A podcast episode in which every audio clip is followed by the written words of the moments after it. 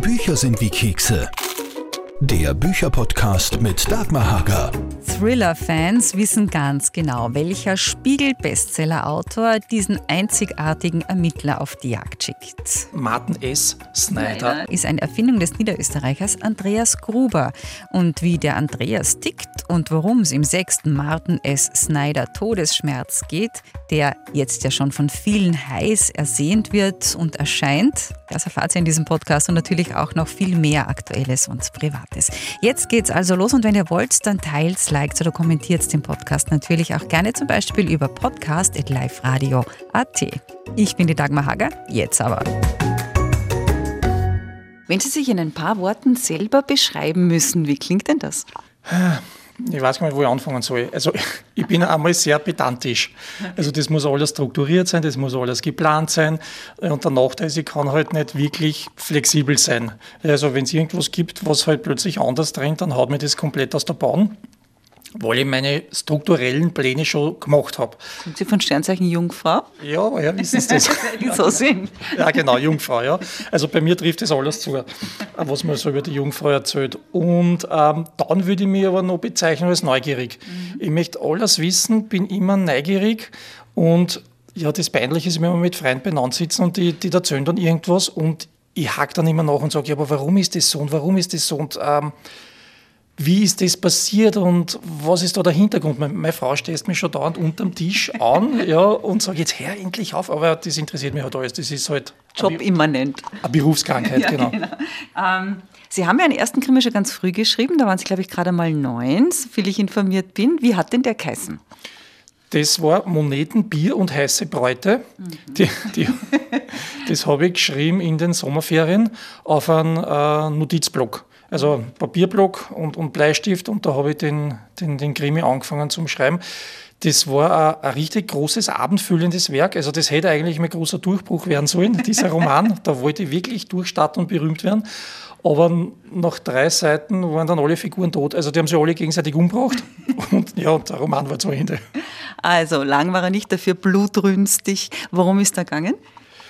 Da ist darum gegangen, also ich kann mich wirklich nur mehr an den Anfang erinnern, ein, ein Mann kommt heim, irgend so ein Fabrikarbeiter und äh, in, in seine Wohnung und irgendwo in so einem Gemeindebau und er sitzt dann und trinkt ein Bier Wobei kein Mensch bei uns in der Familie hat Bier getrunken. Also keine Ahnung, woher diese Idee gehabt habe. Aber das ist die Zeit gewesen, wo gerade der Mundl Sackbauer im TV war. Vielleicht hat mich das inspiriert. Ja, und irgendwie eskaliert es dann und dann äh, wird die ganze Familie ausgerottet. Okay. Ich muss aber dazu sagen. Auf drei Seiten. Ich muss aber dazu sagen, ich habe eine schöne Kindheit gehabt. Ja. Also da, an dem ist es nicht gelegen. Aber rege Fantasie offensichtlich. Ah, sehr schön. Ähm, gut, das erste veröffentlichte Buch war dann ein bisschen später, das war glaube ich 2000. Ähm, und am wievielten sitzen Sie jetzt?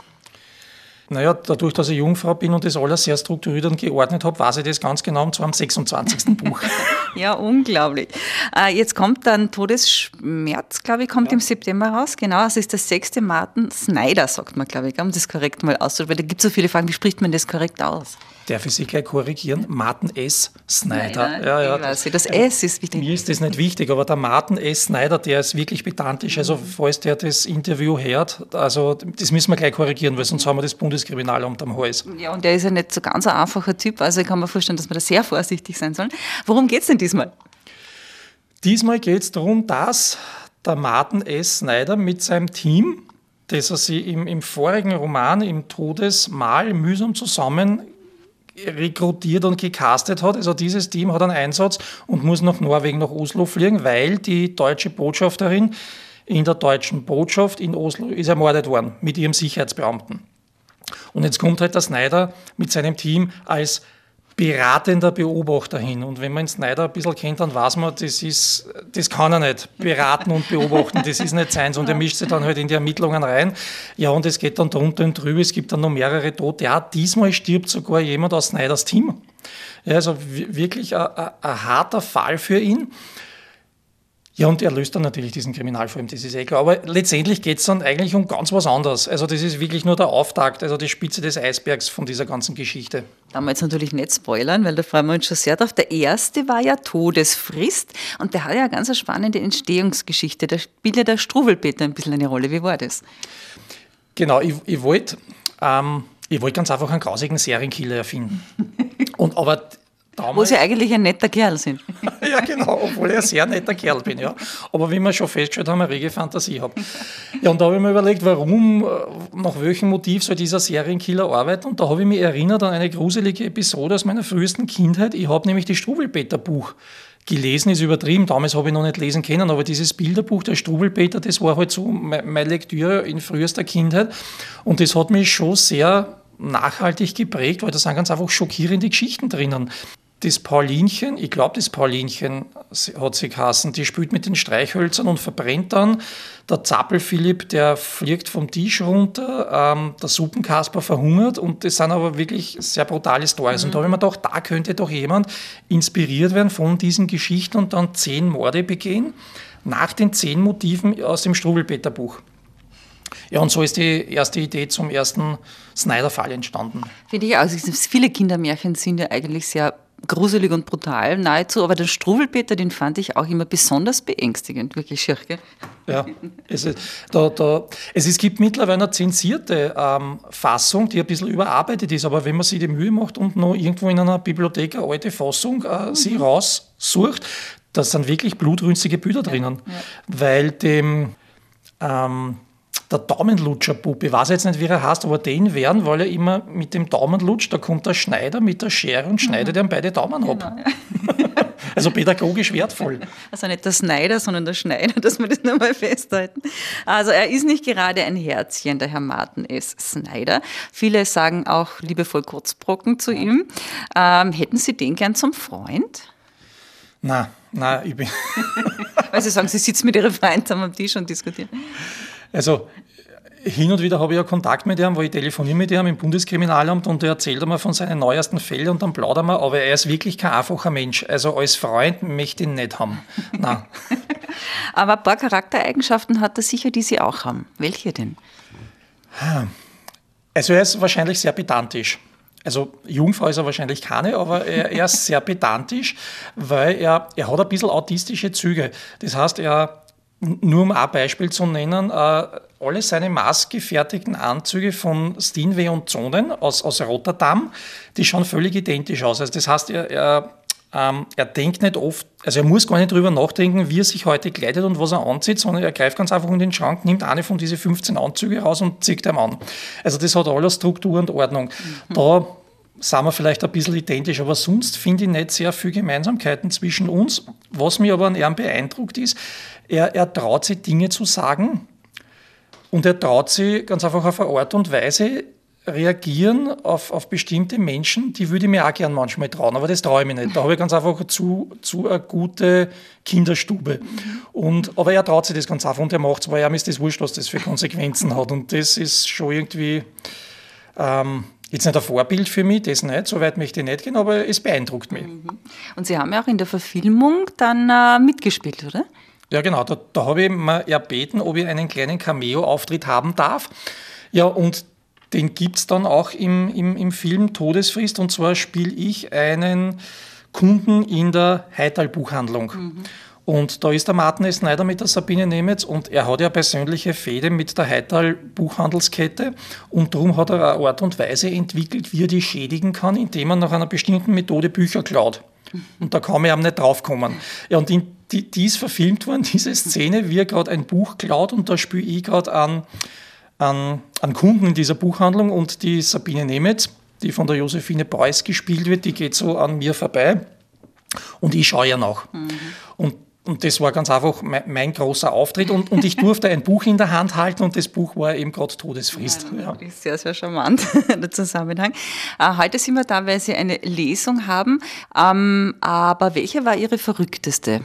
Die verrückteste Lesung war, eigentlich sind alle Lesungen verrückt. Aber, Weil? Aber, aber einmal, die, das, die, war ganz, die war ganz schön, das, hat mich, das war in, in Nordrhein-Westfalen kann mich nicht mehr an die Stadt erinnern. Es ist ein riesengroßer Saal gewesen und dort hat das Polizeiorchester NRW hat gespielt. Die hat so die musikalische Untermalung gemacht und die haben irgendwie rausgefunden über das Internet, durch, dadurch, dass Interviews gelesen haben, dass ich Heavy Metal Fan bin und haben halt ähm, Hardrock-Songs einstudiert und die Begrüßung war, das habe ich nicht gewusst, und die Begrüßung war Highway to Hell. Und wie ich auf die Bühne komme, habe ich halt spontan Luftgitarren-Solos dazu gespielt. Sehr nett. Zu dem Heavy Metal kommen wir gleich. Ne? Vorher noch, ähm, Sie geben auch Schreibseminare und äh, da würde es mich interessieren, äh, welchen Rat Sie da den, wie sage ich denn, den Teilnehmerinnen so mitgeben in Sachen Buchschreiben oder Schreiben. Also der erste Rat ist ganz einfach der, wenn man deshalb Schriftsteller werden will, weil man ganz einfach über Nacht berühmt werden mag, weil man ganz einfach die große Bestseller-Idee hat und man möchte damit reich werden, dann ähm, ist das keine gute Motivation. Mhm. Also dann sollte man sich irgendeinen anderen Job suchen, weil es ist wirklich frustrierend man, man, muss mindestens 10 bis 15 Jahre lang wirklich intensiv und hart schuften, mhm. bis man dann über Nacht berühmt wird. ja, und, und, da braucht man halt wirklich einen langen Atem dazu. Da braucht man wirklich ein dickes Fell, weil die Konkurrenz, die schlaft nicht, die Kritiker schlafen nicht und da ist man wirklich allen Widrigkeiten des Lebens ausgesetzt, wenn man mit so Geschichten an die Öffentlichkeit geht. Also man braucht wirklich ein dickes Fell. Aber wenn man das in Kauf nimmt, also wenn man sagt, ich muss unbedingt diese Geschichte schreiben, weil diese Geschichte brennt mir unter den Fingernägeln, Jetzt nicht, weil ich reich und berühmt werden will, sondern weil diese Geschichte ganz einfach großartig ist und ich muss sie schreiben für ein Publikum, dann sollte man Schriftsteller werden und zwar nur dann. Mhm. Sonst sollte man ganz einfach seine Freizeit irgendwie anders äh, verwenden. Ja. ja, wenn man für was brennt, dann funktioniert es offensichtlich bei Ihnen. Äh, was war aber Ihr allerbösester Killer in all den vielen Büchern, 26, die es jetzt schon gibt? Naja, bumm. Ähm, was war der böseste? Hm. Also der Struwelpeter Killer aus dem Snyder Teil 1, der war wirklich böse. Wobei böse.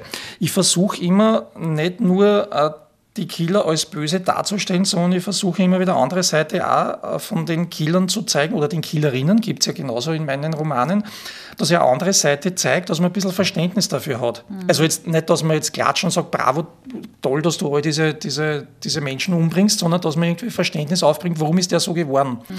Aber um die Frage jetzt zu beantworten, wer war der böseste Killer? Ja, da fällt mir spontan einer ein, aber der ist jetzt nicht in der Martin-Snyder-Reihe, sondern der ist in der sogenannten Rache-Reihe. Ähm, das ist eine eigene Reihe, die ich geschrieben habe mit dem Walter Pulaski. Mhm. Das ist ein Leipziger ähm, Ermittler beim Landeskriminaldienst. Und da habe ich einen Killer erfunden, einen Wiener Arzt, der, ähm, ja, jetzt müssen wir einiges spoilern, aber das ist ja egal, ähm, der entführt junge Frauen und bricht ihnen das Rückgrat. Mhm und formt aus ihren Körpern einen Skorpion mit, ähm, mit aufgestellten Stachel. Mhm. Das fotografiert er dann, so hinterlässt er diese Leichen und er zapft ihnen Blut ab und aus diesem Blut, äh, das verdünnt er dann mit einer, mit einer neonfarbenen Tinte und damit ähm, tätowiert er dann sich selbst. Also er, er, formt dann Skorpion Tattoos auf seinem Körper aus dem Blut der Opfern, die dann ähm, in der Nacht leuchten, weil sie dieses, die, die, dieser Neonstoff, der, der lädt sie mit Licht auf mhm. und der leuchtet dann in der Nacht. Und irgendwann einmal habe ich die Idee gehabt und die ist wahrscheinlich sehr krank. Darum sage ich jetzt, das, das dürfte der böseste Killer sein, der mir wahrscheinlich je unterkommen ist. Aus der Serie stammt ja auch der Kampfsport Killer. Es ist ja eine meiner liebsten Schlussszenen aus ihren Büchern, nämlich wo er den mit der Gartenhacke zur, zur Strecke bringt. Und dann hat er diesen, erinnern Sie sich noch an das Zitat, das er dann sagt, als er das geschafft hat? Da war irgendeine Geschichte mit dem Baumarkt, oder? Genau. Das ist eine Technik aus dem Gartenbaucenter. ja, genau. Also die, die, dieser dieser Bösewicht, der, der verwendet irgendeine Kampfsporttechnik und sagt, das ist eine Technik aus, und ich kann mich nicht mehr erinnern. Können Sie sich erinnern? Nein, nein, aus dem Jiu-Jitsu, also aus dem Graf Magar, genau. Und dann nimmt der Walter Polaski eine Gartenharke, so eine Unkrautharke, erledigt ihn damit und sagt, das ist eine Technik aus dem Baumarktcenter. Ja, genau. Jetzt leben Sie im beschaulichen Niederösterreich. Äh, wie dürfen wir uns das vorstellen? So ein bisschen ein Blick hinter die Kulissen. Entspannt am Land oder wie schaut das aus für Ihnen zu Hause? Ja, total entspannt am Land. Also wir wohnen in einem Ort, der hat 300 Einwohner und der Ort liegt in einer Sackgasse. Und die Straße, also Straße ist jetzt übertrieben, der, der Weg, in dem unser Haus äh, liegt, äh, mit einem Bach, der durchs Grundstück geht, dieser Weg ist auch eine Sackgasse. Also der mündet dann in, in einen Weg, der auf dem, auf dem Berg, auf dem Mandling raufführt. Und ja, und in der Früh sieht man äh, auf der, am Hügel vis-à-vis sieht man die, die Rehe stehen. Ähm, wenn ich in den Wald walken gehe, das mache ich immer vor dem Frühstück, da ist mir letztens ein Dachs begegnet. Mhm. War ein bisschen spooky, weil Dachse sind ja auch noch für sich sagt man zumindest manchmal aggressiv. Also ich habe mich da nicht gleich hinter einem Baum versteckt, wie der neben mir vorbeigerannt ist. Ja, Hasen sieht man, Rehe sieht man. Letztens habe ich so ein, ein, ein Jungwildschweinrudel, das waren acht Wildschweine, habe ich, hab ich gesehen beim Walken. Und das ist alles so im, in einem Radius von, von einer Stunde äh, zu Fuß. Mhm. Also da entstehen diese ganzen Geschichten. Und mittendrin in der puren Idylle steht aber das Metal Mobil. Genau, das, das, das Sie sind gut informiert. Ja, das Metal Mobile ist mein Auto, mit dem ich ähm, zu Lesereisen fahre. Und da habe ich mir über mühsame Wege irgendwie einen CD-Player finden müssen, der, äh, den ich da mit USB-Stick anstecken kann, weil ich habe so viele CDs, also Heavy Metal CDs zu Hause und es wird nur Heavy Metal gehört im Auto. Ja, und jetzt werden halt über den externen CD-Player werden jetzt Heavy Metal CDs auf und runter gehört. Und das Schöne ist, wenn man zum Beispiel zum Attersee fährt, ich bin da zweieinhalb Stunden unterwegs, da gehen sie schon hin und zu, zurück eine, eine Diskografie von einer Metal-Band aus. Was haben Sie denn jetzt gehört beim Mirfahren? Ähm, also ich habe mit Rammstein begonnen mhm. und jetzt beim, beim Heimfahren ähm, probiere ich es jetzt wieder mal mit den alten Sachen von Led Zeppelin. Mhm, schön. Also ich bin auch ein riesen Rammstein-Fan, muss ich sagen. Ich liebe die wirklich über alles. Aber die Konzerte sind immer so schnell ausverkauft. Schon mal eins gesehen? Noch nicht live. Nein, ich habe viel zu viel Angst, dass ich da zu einer lebenden Fackel verbrenne, wenn ich da in, in, in der Nähe von der Bühne stehe. Na, so schlimm sind sie nicht. Aber klar, also man muss sagen, Buch schreiben war also seit mindestens seit sie neun sind ihr großer Traum. Gelernt und studiert haben sie ja dann ganz was anderes. Ja, genau. Also ich habe ich hab Handelsakademie gemacht, habe die Matura gemacht an der Handelsakademie und habe dann keine Idee gehabt, wo ich äh, nachher in einer Firma unterkommen soll. Die, die Vorschläge von Eltern und Freunden meiner Eltern waren eine Versicherung, äh, bei der Wiener Gebietskrankenkasse, in einer Bank, aber das hat mich alles nicht interessiert und die logische Weiterführung war dann nach der Handelsakademie, dass ich an die Wirtschaftsuniversität gehe und ich habe dann tatsächlich begonnen mit der Wirtschaftsuniversität zu studieren, hat mich überhaupt nicht interessiert. Aber ich habe dann ein Fach entdeckt, nämlich Controlling. Ähm, also Kostenrechnung, ähm, Kostenrechnung und Controlling und das hat mich interessiert. Da hat, das hat irgendwie gut mit meiner, mit meiner, mit meiner strukturierten Jungfrauendasein hat das ganz einfach sie gut, hat, hat gut harmoniert. Ich habe dann Controlling als spezielles Fach gemacht, habe dann die Wirtschaftsuni fertig gemacht und hab, bin dann eingestiegen als Controller. Die erste Firma war die Firma Kelly's Chips in Wien. Okay. An der Quelle. Chips, Chips. Sie mögen Chips?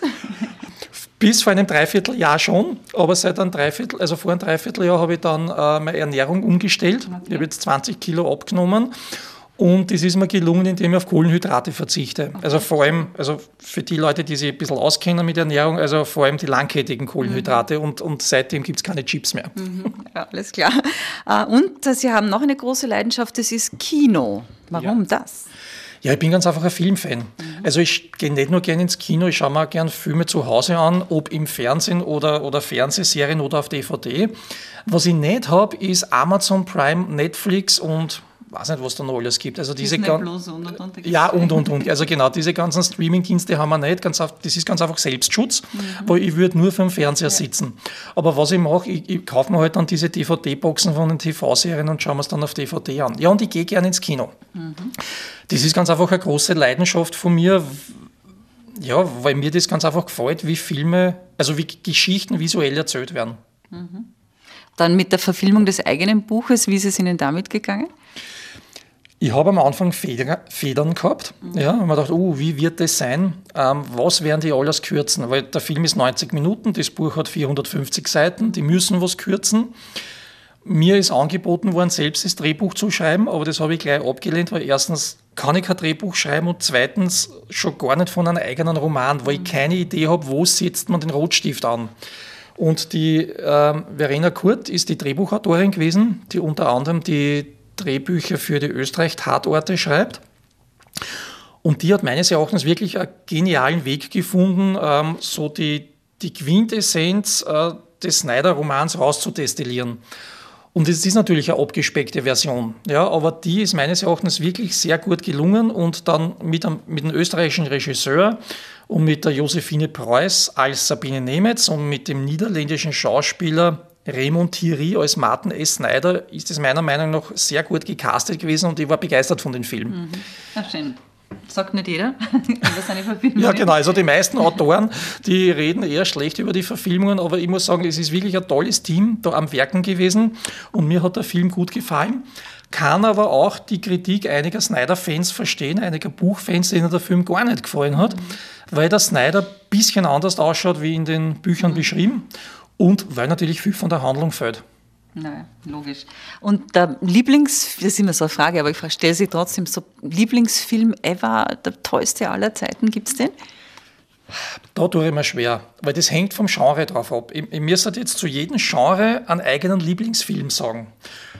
Ähm, Komödie, das ist eine Leiche zum Dessert. Das ist eine Krimi-Komödie, Krimisatire aus den 70er Jahren mit, mit David Niven, Peter Falk, Alec Guinness, wer spielt da noch mit? Maggie Smith spielt mit, der großartiger Cast, Peter Sellers. Mhm. Ja. Und weil es ja da in dem Podcast ja hauptsächlich auch um Krimi und Thriller gehen soll, da habe ich jetzt keine speziellen Lieblingsfilme, aber was ich nennen kann, sind Lieblingsregisseure. Also mhm. mir taugen ganz einfach irrsinnig die Filme von Quentin Tarantino, mhm. allen voran Pulp Fiction, Viele Leute finden der Hateful Eight, das ist dieser Western, dieses Kammerspiel Western nicht gut. Also ich finde den großartig.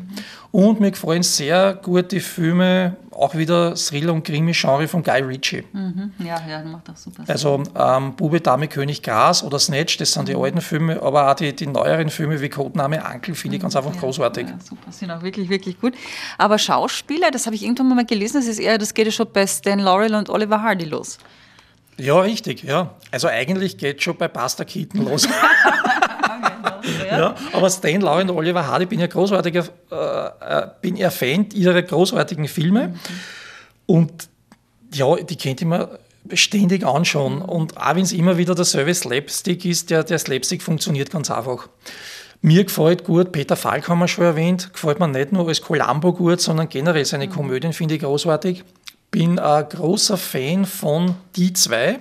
Das mhm. ist diese Krimi-TV-Serie mit Tony Curtis und Roger Moore. Also kennt ihr mal ja, anschauen ohne Ende.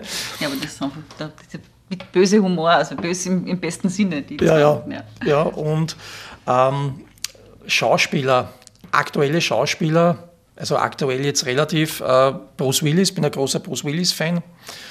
Und mir gefällt so ziemlich alles, was der Regisseur J.J. Abrams macht. Mhm. Also angefangen von seinen TV-Serien wie Alias, die Agentin, bis zu ja, seine Kinofilme. Mhm. Ja, schön. Also eh breite Range. Und dann sind Sie auch jemand, der gerne reist. Stimmt das auch? Gezwungenermaßen ja. Also eigentlich, wenn wir bei der Wahrheit bleiben, ist es so, dass meine Frau gern reist. ja, und ich reise mit meiner Frau mit. Ja. Wobei wir müssen noch immer einen Kompromiss finden. Sie würde gern Städtereise machen und Landesrundfahrten. Ähm, wie beispielsweise, wir waren eineinhalb Wochen, haben eine Thailand-Rundreise gemacht und ich bin aber eher der Typ, der gern am Strand liegt. Mhm. Mit, mit dem Laptop, ähm, da arbeite ich ein bisschen was oder ich habe ein Manuskript mit, das ich überarbeite, also ein Papierausdruck oder ich habe ganz einfach ein, wirklich eine, eine, große Latte an Comics oder, oder Büchern mit. Ja, und da müssen wir halt immer so einen Kompromiss finden, am besten so eine Woche Reise durchs Land und dann hinten auch noch eine Woche am Strand. Oh, das geht, das kann man, das findet man, den Kompromiss kann man finden. Ähm, was viele, glaube ich, auch nicht wissen, ist, sie spielen auch Schlagzeug. Ja, genau. Mhm. Ähm, ähm, hat vielleicht auch wieder mit meiner strukturellen Art als Jungfrau zu tun, weil ähm, Schlagzeug ist ganz einfach vom Rhythmus her ein sehr logisches Instrument. Und, und ich habe schon als Kleinkind, wenn wir jetzt nochmal diesen, diesen Vergleich bemühen müssen, was ich als Kind so gemacht habe, ähm, auf, den, auf den Kochtöpfen meiner Mama getrommelt mit den Kochlöffeln. Und da sind etliche Kochlöffel zerbrochen. Und als, als Hi-Hat und als Chinelle habe ich verwendet äh, meine Schreibtischlampen. Mhm. Sie kennen wahrscheinlich diese Schreibtischlampen, die man so hin und her bieren kann. Also Glühbirne rausgeschraubt und dann, und dann geht schon. Wer ist denn der beste Drummer ever?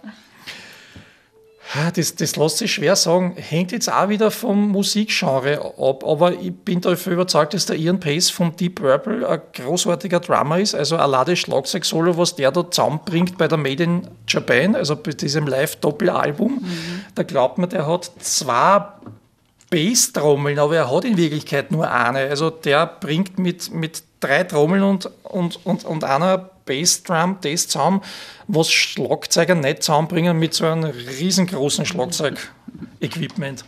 Also mit das heißt, es ist auch eines der besten, das wäre nämlich die nächste Frage gewesen, das lässigste Schlagzeug-Solo dann auch, Deep Purple. Ja, überraschenderweise ähm, ihren Bass von ja, Purple. Ja, hätte man jetzt nicht gedacht. ähm, irgendwann einmal haben Sie gesagt in einem Interview, Sie warten äh, persönlich auch immer noch auf einen Anruf der Rolling Stones. Ist der schon gekommen mittlerweile? Nein, das, der kommt ganz einfach nicht. Und ich, ich singe so oft in Karaoke-Bars Rolling Stones, aber ich wundere mich selber. Also Mick Jagger hat sich noch nie bei mir gemeldet, auch nicht einmal der Keith Richards, dass sie sagen, hey, hey Andy, hey, Andy fucking Gruber. Ja. Ob ich nicht einmal mitspiele, nein, ist bis jetzt nicht gekommen. Ja. Un unverständlich Ich verstehe es auch nicht, wirklich nicht, wirklich nicht. Aber lassen wir es so stehen, vielleicht, was nicht ist, kann ja noch werden. Und kommen wir noch zu einem kurzen Wordrap.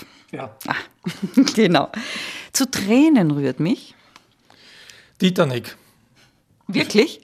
Ja, wirklich. Nein, nein, das, also, nein, wir machen uns jetzt folgendes aus bei dem Wordrap: keine Verarschungen, alles ist ernst gemeint. Ja, ja, Ja, ja, Na, wirklich, Titanic. Also, ich könnte heulen, wenn da der Leonardo DiCaprio, ich habe jetzt gerade Gänsehaut, wenn ich das erzähle, wenn der da untergeht.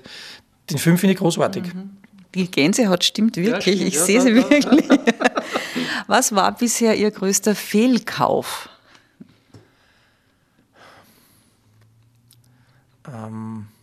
Ich habe mir ein T-Shirt gekauft von den Rolling Stones. Habe Porto zahlen müssen und Zoll zahlen müssen, weil das ist von England gekommen. Und das war so verschnitten und so schief ähm, draufgebügelt, dass ich mich so geärgert habe. Und, ähm, und das Zurückschicken hat nochmal mehr Geld gekostet als wie, ähm, als wie die Bestellung. Das ist dann zum Putzfetzen degradiert, oder? Nein, ich, ich habe es zurückgeschickt, aber es hat, ja. In der Schule war ich. Ja, ich glaube, ich bin so ein kleiner Nerd gewesen in der Schule, der alles besser gewusst hat. Und ähm, also ich war, glaube ich, ein richtiger Streber. Aber man muss dazu sagen, ich glaube, ich bin, in, also ich glaube, das glaube ich nicht, das weiß ich, ich bin in meine Volksschullehrerin verliebt gewesen. Ja. Hat sie geheißen, Vorname? Ähm, wie es mit Vornamen geheißen hat, weiß ich nicht, das, das war die Frau Wiesböck. Okay. Die jetzt im Nachhinein betrachtet, muss die wahrscheinlich frisch von der, von der BEDAG gekommen sein. Ähm, die war wahrscheinlich 24 oder 25 Jahre, also in, in meinen Augen eine, eine große, erwachsene, reife Frau. ja, und, und in, die- in die bin ich schrecklich verliebt gewesen. Oh, Der hat Ihnen das Herz gebrochen. Ja. Ähm, was haben Sie auf die harte Tour lernen müssen? Ja, Schriftstellerei. Ähm, also zwei Sachen habe ich auf die harte Tour lernen müssen. Erstens einmal das Controlling in einer Firma, in einem Konzern nicht so funktioniert, wie man es an der Wirtschaftsuniversität lernt. Das sind zwei Paar Schuhe. ähm, ich hatte einen Chefcontroller, der mir Controlling beigebracht hat, der hat Controlling nicht studiert. Und der hat mir gezeigt, wie es wirklich funktioniert. Und Schriftstellerei. Also ich, ich war immer der Meinung, für Schriftsteller reicht es, wenn man Talent hat und wenn man den Biss hat, Schriftsteller zu werden. Aber Talent macht wahrscheinlich nur 10% aus. Äh, 90% macht wirklich Fleiß und hartes, hartes Übung, harte Übung und hartes Training aus und das, äh, die Bereitschaft, das Handwerk zu lernen. Völlig richtig. Ähm, was war eins der schönsten Geschenke, das Sie je bekommen haben? Von meiner Frau eine Städtereise nach Prag, weil mein erster Thriller, den ich geschrieben habe, Die schwarze Dame, die spielt in Prag. Und meine Frau hat mir damals diese, also während ich den Roman geschrieben habe, mir diese Städtereise nach Prag geschenkt und wir sind hingefahren mit dem Zug, waren dort ähm, drei Nächte und wir haben uns die, die Locations des Romans angeschaut, sozusagen als Recherchereise. Ja, schön. Ja, Prag, coole Stadt, oder? Ja, ja, super. Also ehemalige K&K Kaiserstadt, so wie Wien, sehr identisch zu Wien, aber ganz einfach ein anderes für anderes Flair, ganz einfach ein schöneres Flair. Ähm, Fußballfan? Jein. Ähm, ich habe angefangen wieder zum, also als Kind war ich Fußballfan und habe mir die Matches angeschaut mit Hans Krankel, Herbert Prohaska, Friedel Concilia bis neun Jahre und dann habe ich, dann habe ich eben meine Leidenschaft für die Schriftstellerei entdeckt.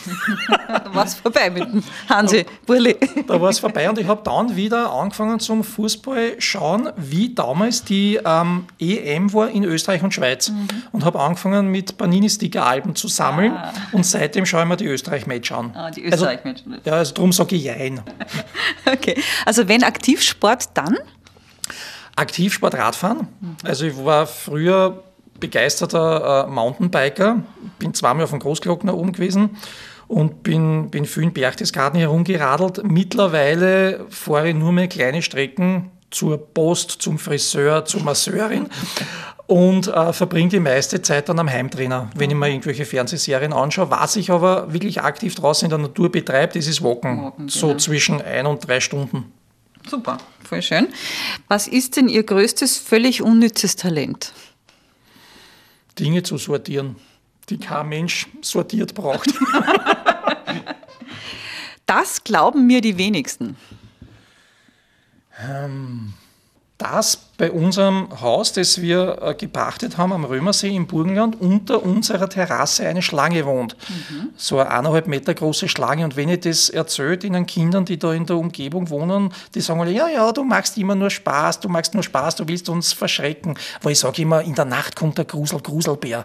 Aber wir haben wirklich eine Schlangen und das glaubt man keiner. Mhm. Aber die darf dort sein? Die darf dort sein, weil die frisst nämlich die ganzen Wühlmäuse. Ja. Also wir, wir ja. haben das einzige Grundstück, äh, wo wir keine Maulwürfe und Wühlmäushügel haben. ähm, welcher Traum holt Sie nachts manchmal ein? Ui, ich habe ein paar Albträume, die wiederkehrend sind. Ich müsste da mal mit meiner äh, Psychologin drüber reden. Und zwar Wasser. Ich habe offenbar Angst vor Wasser, obwohl ich bin eine große Wasserratte. Also wer, wer sich ein bisschen näher mit meinen Romanen beschäftigt, es kommt immer Wasser vor in den Romanen, sei es äh, eine Küste am Meer, sei es ein See, ein Teich äh, oder, oder ein Fluss. Es kommt immer wieder vor, bin eine Wasserratte, gerne im Wasser, aber ich habe Albträume, dass ich plötzlich bei einem großen Regen unser Haus undicht wird und das Wasser rinnt durch die Decken durch, durch die Wände durch und ähm, das ganze Haus schwimmt weg. Mhm. Das dürfte irgendwie so ein großer Albtraum sein. Feuer, Albträume, nein. Wasser, Albträume, ja. Und was habe ich sonst für Albträume, was so wiederkehren? Ja, dass ich mich verirrt, das ist der Klassiker. Mhm. Dass, dass, dass mir irgendwo plötzlich knockert in einer U-Bahn oder in einer Straßenbahn sitzt und, und den Weg verzweifelt heimsucht. ja, und sich nicht bewegen kann oder so. Oder vielleicht auch noch. Ähm, was ist das Weiblichste an Ihnen? Ja, mein Hang äh, zu heulen, wenn ich mir irgendein Drama oder irgendeine, irgendeine Liebesgeschichte im, im Fernsehen anschaue. Also Titanic zum Beispiel. Ich, ich fange schon zum Beispiel auch zum Heulen an, wenn ich den Schluss sehe von dem Schwarz-Weiß-Film äh, Zeugen der Anklage. Mhm. Wenn der Charles Lawton dann doch die Marlene Dietrich verteidigt, weil die gerade einen Mord begangen hat. Mhm. Also allein bei so einer Klingt jetzt blöd, ja. Aber das ist ganz einfach eine dramatische äh, Szene, die mich packt und da druckt es mir schon die eine oder andere Träne raus. Ich finde das sehr sympathisch. Und was wollten Sie immer schon einmal gefragt werden? Von jemandem wie mir. Ja, ja das ist jetzt meine große Chance, dass ich. ähm, das ist vielleicht eine gute Frage. Ähm, sollte man als Künstler in der Corona-Zeit eher darüber jammern oder das als äh, kreativen Schub nutzen. Mhm. Und Sie haben es als? Ja, man sollte Corona als kreativen Schub nutzen.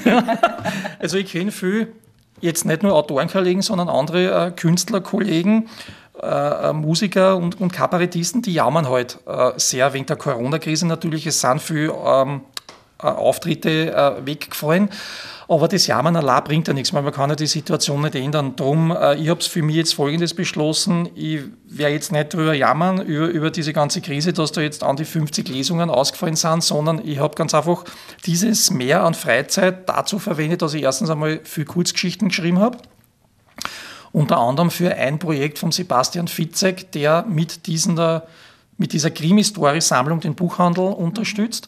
Und ich habe für andere Kurzgeschichten geschrieben und habe Projekte, die ich eigentlich erst in Zukunft angehen wollte, schon nach vorgezogen und habe mir Gedanken darüber gemacht, was in den nächsten Romanen so inhaltsmäßig passieren wird. Mhm.